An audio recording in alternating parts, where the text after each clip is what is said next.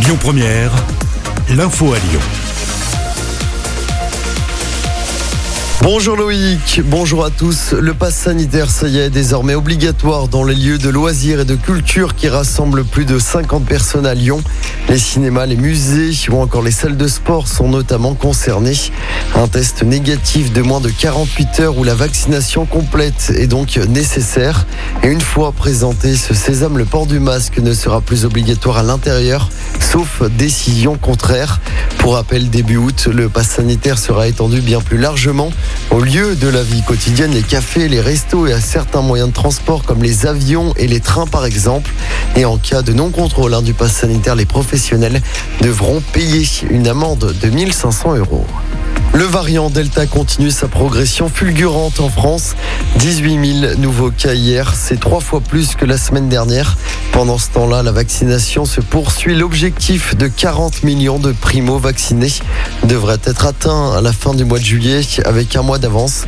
Jean Castex, le Premier ministre, prendra la parole tout à l'heure à 13h à l'issue d'un nouveau conseil de défense sanitaire prévu à l'Élysée. Dans l'actualité également, un accident de la route a fait un mort, un blessé grave et trois blessés légers, dont deux enfants hier soir. Ça s'est passé à Villebois, dans l'Ain. La collision entre deux véhicules s'est produite peu après 21h40. Elle a donc coûté la vie à un homme de 28 ans. Une femme de 20 ans a été grièvement blessée et héliportée à l'hôpital d'Annecy. Trois personnes ont été plus légèrement touchées dans l'accident. Une femme de 18 ans et deux enfants de 6 et 8 ans transportés à l'hôpital femme-mère-enfant de Bron. Dans l'actualité locale également, Givors et Saint-Genis, les Olières reconnues en état de catastrophe naturelle. Cela fait suite aux inondations et aux coulées de boue survenues dans la nuit du 10 au 11 mai dernier. Les sinistrés ont désormais 10 jours hein, pour faire parvenir à leur compagnie d'assurance un état de leur perte. Le pont Raymond Barre en travaux du 16 août au 1er octobre prochain, avec notamment la suppression de l'accidentogène réglette métallique de séparation entre la piste cyclable et le cheminement piéton. Malgré ce mois et demi de travaux, le pont, attention, ne fermera pas à la circulation.